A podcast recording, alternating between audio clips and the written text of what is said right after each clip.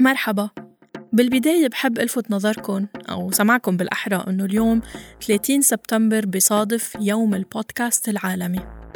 في شخص بالعالم قرر أنه بده يكرس يوم ليحتفل بالبودكاست.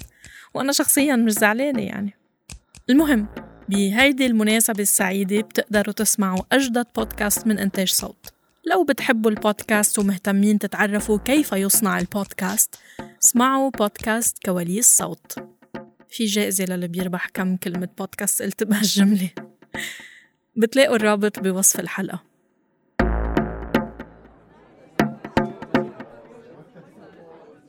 بيوم ربيعي مشمس ولطيف سنة 2017 شاركت بمؤتمر ستاب.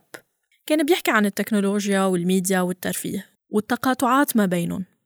حضرت جلسة شارك فيها أربع نساء. اثنين بيمثلوا فريق المنصات واثنين بيمثلوا فريق الناشرين أو الإعلام. تويتر وجوجل كانوا بمواجهة بي بي سي وإي جي بلس يا لطيف.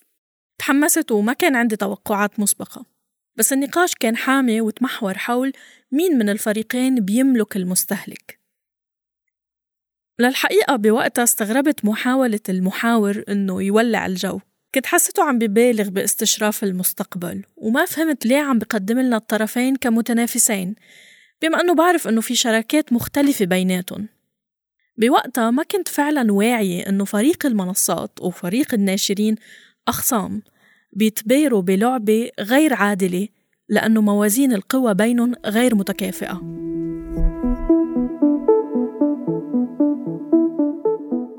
اليوم رح نحكي عن سلاح الخوارزميات اللي بتملكها المنصات التقنية واللي بيحاول الناشرين بعالم الإعلام ترويضها.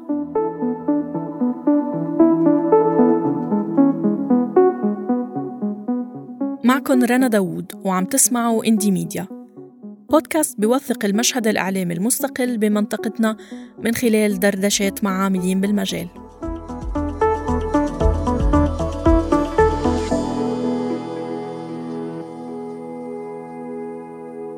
الخوارزميات أو الالغوريثمز متاهة. لغز. ما في كتيب متاح لكل منصة بفك لنا شفرة الخوارزميات. لكن اللي منعرفه إنه هي صيغة حسابية منطقية ومجموعة عمليات للوصول لهدف معين. تقيلة هالجملة. خلينا نعتبر الخوارزميات هي الجهاز العصبي للمنصات الرقمية. بتتلقى تعليمات من الدماغ أو مبرمجي المنصة بشكل آلي وبتوزع الرسائل للمستخدمين عبر أجهزتهم وبتتفاعل مع سلوكياتهم. هي مثلا بتحدد شو منشوف بال news feed على فيسبوك وأيمتى منشوفه. هي اللي بتستنى تخلصي فيديو يوتيوب لتقترح لك فيديو بيشبهه. وهي اللي بتختار صورة غلاف الأفلام بمكتبة نتفليكس. هي اللي بتتلصص على أحاديثكن وبتعرض لكم إعلانات لتشتروا اللي نفسكن فيه على إنستغرام. هي عارفة شو قرأت امبارح وعارفة المواد اللي بتنفري منها. بتعرفكن كتير منيح وهي نفسها غالبا بتعرف شو خطوتكن التالية قبل ما انتو تفكروا فيها. وكل ما زاد استخدامنا لهاي المنصات كل ما صارت الخوارزميات أذكى لأنها بتدرس سلوكياتنا بأدق تفاصيلها. بما أنها بتعتمد على بيانات ضخمة مسجلة عنا وبتحاول تفهم أنماط تفكيرنا وأفعالنا كبشر. لما بدأت المنصات تطور من خوارزمياتها حجتها كانت تخصيص وإثراء تجربة المستخدم لكن تجاربنا عم تكشف خبايا أخرى. رح تقولوا لي شو دخل المنصات الإعلامية بخوارزميات المنصات التقنية. طيب بسبب تزايد إقبال مستخدمي الإنترنت على وسائل التواصل الاجتماعي. الإعلام مضطر يكون حيث يكون الجمهور. ومع نمو موجة صناعة المحتوى صارت الجهة اللي محتواها غير جذاب تنتسى. يعني حتى لو كانت المنصة مجلة إلكترونية ومقالاتها موجودة على موقع إلكتروني خاص فيها. فهي بتستخدم السوشيال ميديا للتسويق لمحتواها ودعوة الجمهور لزيارة الموقع. يعني صارت وسائل التواصل جزء أساسي من استراتيجية المحتوى والوصول للجمهور. وهيدي المساحات اللي عم بتديرها الخوارزميات تخضع لشروط اللي بيملكوها اللي هو لا أنا ولا أنتو ولا أي منصة إعلامية. عم نحكي عن عمالقة الشركات التقنية مثل جوجل وفيسبوك وأمازون وغيرها من المؤسسات اللي معظمها شركات أمريكية خاصة. المدير التنفيذي لمنظمة سماكس للحقوق الرقمية محمد نجم عنده وجهة نظر بهاي النقطة. بس طلع الإنترنت كان المقاربة تبعه إنه هيدا المحل الحر اللي فينا نعمل فيه شو ما بدنا هذا المحل يلي هو بعيد عن الأرض وهذا المحل نحن كلنا نتفاعل ونحب بعضنا كمجتمع وهيك. يلي كان كتير مقاربة ليبريتاريان للموضوع وكتير مقاربة إنه هذا المكان كتير حلو وكتير لذيذ. بعدين اكتشفنا شوي شوي إنه هذا المكان قابل لإنه يصير رأسمالي جدا وقابل إنه يسيطر عليه كل الشركات. فهلا نحن يعني حتى يعني كل يوم نحن بس نعمل أي شيء على الإنترنت. يعني هلا أنا وياكي مثلا حكينا على الإيميل عن طريق جوجل شركة جوجل. فتنا على كمان جوجل وبعدين فتنا على شو اسمها هيدي زينكاست. ما بعرف إذا open source ولا لا. فكل شيء نحن بنستعمله يعني فيسبوك واتساب فأغلب القصص اللي نحن بنستعملها بحياتنا على الإنترنت هي مثل private uh, companies يعني كأنه واحد عايش بمول كل حياته. بيطلع من private place ل private shop فهيدي مشكلة أساسية لازم نحن نستوعب إنه هيدا الشيء موجود. بس كمان بدنا نجرب نفاوض هيدي الشركات وهيدي المؤسسات دائما لنحصل على حقوقنا وتكون سياساتهم عادلة على قدر الإمكان. فاذا المنصات التقنية شركات تجارية ربحية حتى لو التسجيل فيها مجاني فهي بتسير الخوارزميات لتوصل لهدفها اللي هو الربح المادي. عشان هيك بتسعى تكثف ساعات الاستخدام وتزيد نسب التفاعل على المنصات. عشان العلامات التجارية تتحمس تستثمر بمساحاتها الإعلانية على أساس إنه القاعدة الجماهيرية فيها كبيرة وناشطة. وكتار بيشوفوا بهالنقطة تسليع للمستخدمين واستغلال إلن مع أنه آخرين بيشوفوا أنها ضريبة بديهية كون المنصات مفتوحة مجانا للجميع.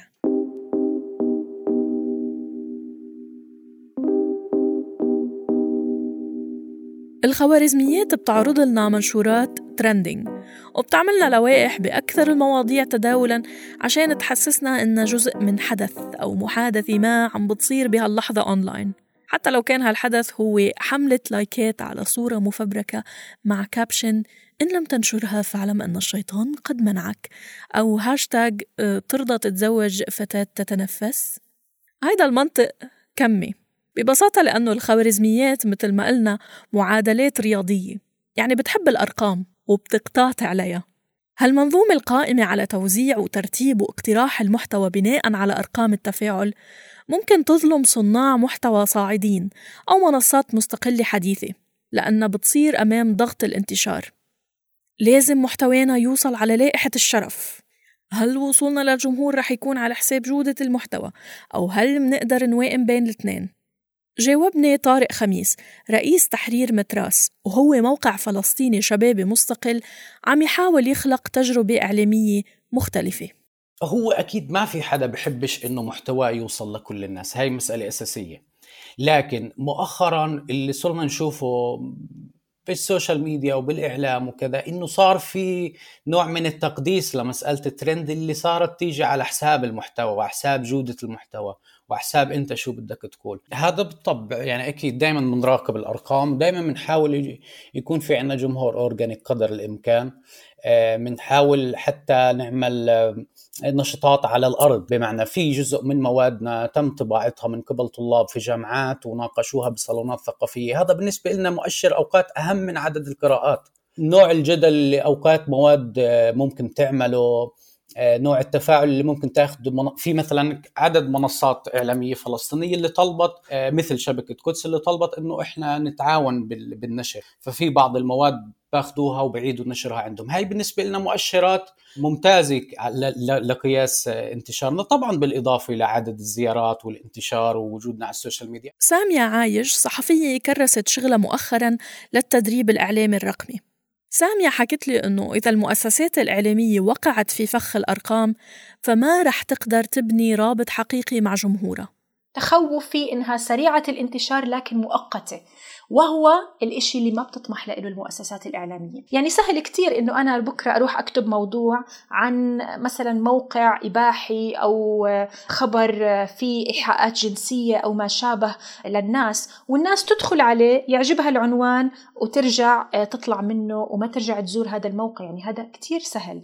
لكن بالنهاية هل هذا كمؤسسة إعلامية اللي أنا بدي إياه؟ نحن للأسف في المؤسسات الإعلامية حاليا نركض يعني طبعا ما بدي أعمم بدي أحكي بشكل يعني آه، يعني في بعض المؤسسات للأسف لا زالت تركض وتلهث وراء الرقم وراء حجم أو عدد الزيارات عدد ال clicks أو ما شابه. متناسية إنه في إشي كتير مهم اسمه ال impact أو التأثير. فبالتالي ال impact يمكن صعب إنه يجي خلال سنة سنتين ثلاثة. عشان هيك عم نحكي إنه ضروري يكون في استمرارية وضروري الصحفي يكون عنده صبر ويكون عنده جلد إنه يضل مستمر. الحقيقة في كتير أمور بمتاهة الخوارزميات بتفقدنا صبرنا. من كم سنة صرنا نسمع بمصطلح إدارة المحتوى أو ال content moderation المنصات التقنية مثل فيسبوك أو يوتيوب بتتلقى ملايين المنشورات يوميا. وبعض هالمحتوى قد يكون غير مناسب للنشر مثل إتجار البشر أو ال porn أو جرائم قتل وغيرها. وما في فريق بشري بيقدر يلحق يراجع كل هالمحتوى. فطبعا هالمهمة أوكلت للخوارزميات. صارت قادرة تحذف منشورات فور نشرها بحجة إنها بتتعارض مع معايير المنصة. لكن الخوارزميات بتخفق وممكن تغفل عن أنواع محتوى غير مألوفة. مثل لما تصاعد محتوى داعش مثلا أو لما صار يبث حالات انتحار لايف وعلى هالأساس فيسبوك صار يتعاقد مع مؤسسات حول العالم وغالبا بتكون بدول نامية عشان يخلي موظفين بشر يراجعوا محتوى مستعصي على الخوارزميات. الموضوع صراحة بيستحق سلسلة منفصلة لمناقشته. محمد نجم شرح لنا بعض المواقف اللي بتفرجي إنه معايير فيسبوك مبهمة. فهون يعني لما نشوف نحن independent media عم بيغطي القصص بطريقة متنوعة بعدين بنصير نشوف إنه هيدي هيدي الميديا أمرار عم ينشال المحتوى من فيسبوك لأنه لأنه فيسبوك بيعتبر هذا المحتوى آه، مسيء أو هذا المحتوى خارق لسياساتهم بس آه، إنه إنه مثلا أي حدا منهم يمكن إذا حط صورة لنصر الله أو إذا غطى موضوع حزب الله آه، بتلاقي هذا المحتوى انشال عن عن الفيسبوك أو مثلا إذا عملوا شيء عن داعش.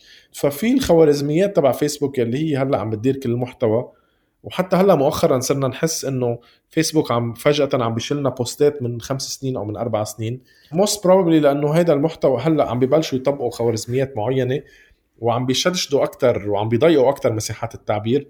ضمن كلمات أو ضمن keyword آه، محددة. فللأسف هذا الشيء عم بيصير بفيسبوك وعم بيكون أثره كتير سيء على الصحافة المستقلة. آه، وكمان عم نحس إنه في عدم آه، عدم تعامل على نفس المستوى. let's say إذا نيويورك تايمز نشروا شيء عن حزب الله وحطوا صورة لنصر الله it's fine بتمرق.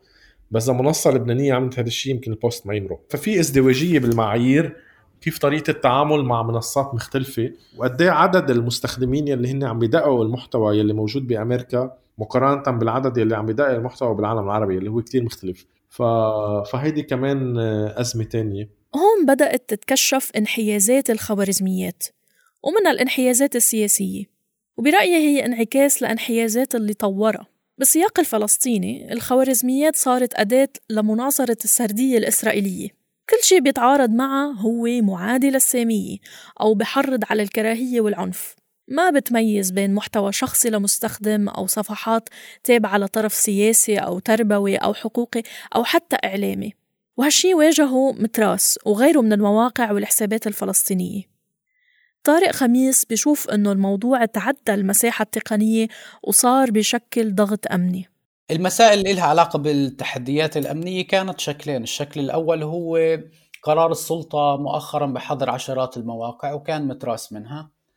آه، الشغلة الثانية بتتعلق بسياسات الفيسبوك. آه، يعني انحذف تقريبا عندنا قريب من 30 آه، منشور ناتج عن سياسات فيسبوك التعسفية تجاه المحتوى الفلسطيني وهذا شمل كثير مواقع فلسطينية وسورية وغيره. والحذف الحذف كثير تعسفي وأوقات بيكون بيشتغل على الذاكرة الوطنية يعني أوقات بوستات تنحذف لأنه فيها كلمة شهيد آه، أو كلمة مقاومة أو أو اسم فصيل مقاوم آه، كلمة حماس مثلا آه، جبهة شعبية. يعني هو بيشتغل على على الكيورد وكأنه المطلوب من المحتوى الفلسطيني يكون تماما منزوع التسييس يعني. المستخدمين الفلسطينيين بيعملوا حملات مضادة لرفض سياسة فيسبوك. مرة مثلا نظموا حملة لخفض تقييم فيسبوك بمتجر التطبيقات. بس النزاعات بالمحتوى عالميا وبمختلف السياقات صارت أكثر من أن تحصى لدرجة أنه فيسبوك منتصف 2020 استحدث Oversight Board. ممكن نترجمها لمجلس رقابي أو إشرافي على المحتوى. فيسبوك روج له كمحكمة عليا مستقلة. تنظر وبتحسم بمسائل المحتوى الجدلي. هالمجلس بضم 20 شخص من النخبة من بينهم اليمنية توكل كرمان والإسرائيلية أمي بالمر المديرة العامة السابقة لوزارة القضاء الإسرائيلية. وهالشي طبعا أثار جدل كبير حول الانحيازات اللي متمسك فيسبوك فيها.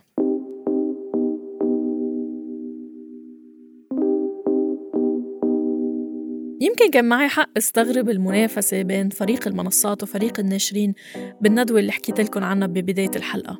فعلا في مجموعة برامج تدريبية وحتى دعم مادي ومنح من فيسبوك للصحفيين مثلا أو مبادرة جوجل للأخبار وغيرها من الورش والأدوات اللي بتقدمها المنصات للصحافة الرقمية. سامية بتشوف إنه الطرفين ما إلهم غنى عن بعض. آه، أكيد لأنه بالنهاية آه، آه، الشركات التقنية والشركات الإعلامية ما بيقدروا يستغنوا عن بعض. الشركة التقنية إذا هي عن جد بدها تكمل كشركة تقنية ناجحة عمرك ما رح تشوفيها شركة تنتج, تنتج محتوى.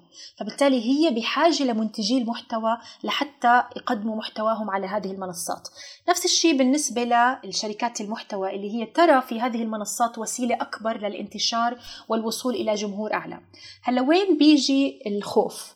الخوف بيجي لما المؤسسات الإعلامية تشعر إنه هي حطت كل البيض تبعها بسلة واحدة اللي هي سلة المؤسسات التقنية. فبالتالي هي أصبحت يعني آه، آه، آه، خلينا نحكي أسيرة لأي تغيير على الخوارزميات أو على طريقة عمل المؤسسات التقنية عبر منصاتها. يعني أي تغيير بالألغوريثم ممكن يأثر على عرض هذا المحتوى وسرعة وصوله وانتشاره للجمهور.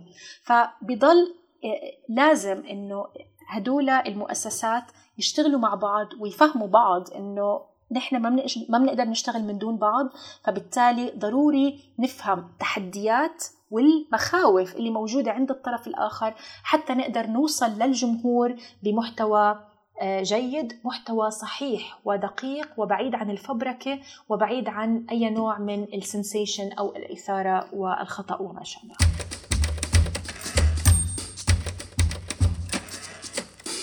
المساحات اللي اعتقدنا إنها بتكرس حرية التعبير بالحقيقة ضيقة. منصات النشر ولا مرة كانت خالية من وجع الرأس. دائما في محاولة للسيطرة عليها من جهة ما.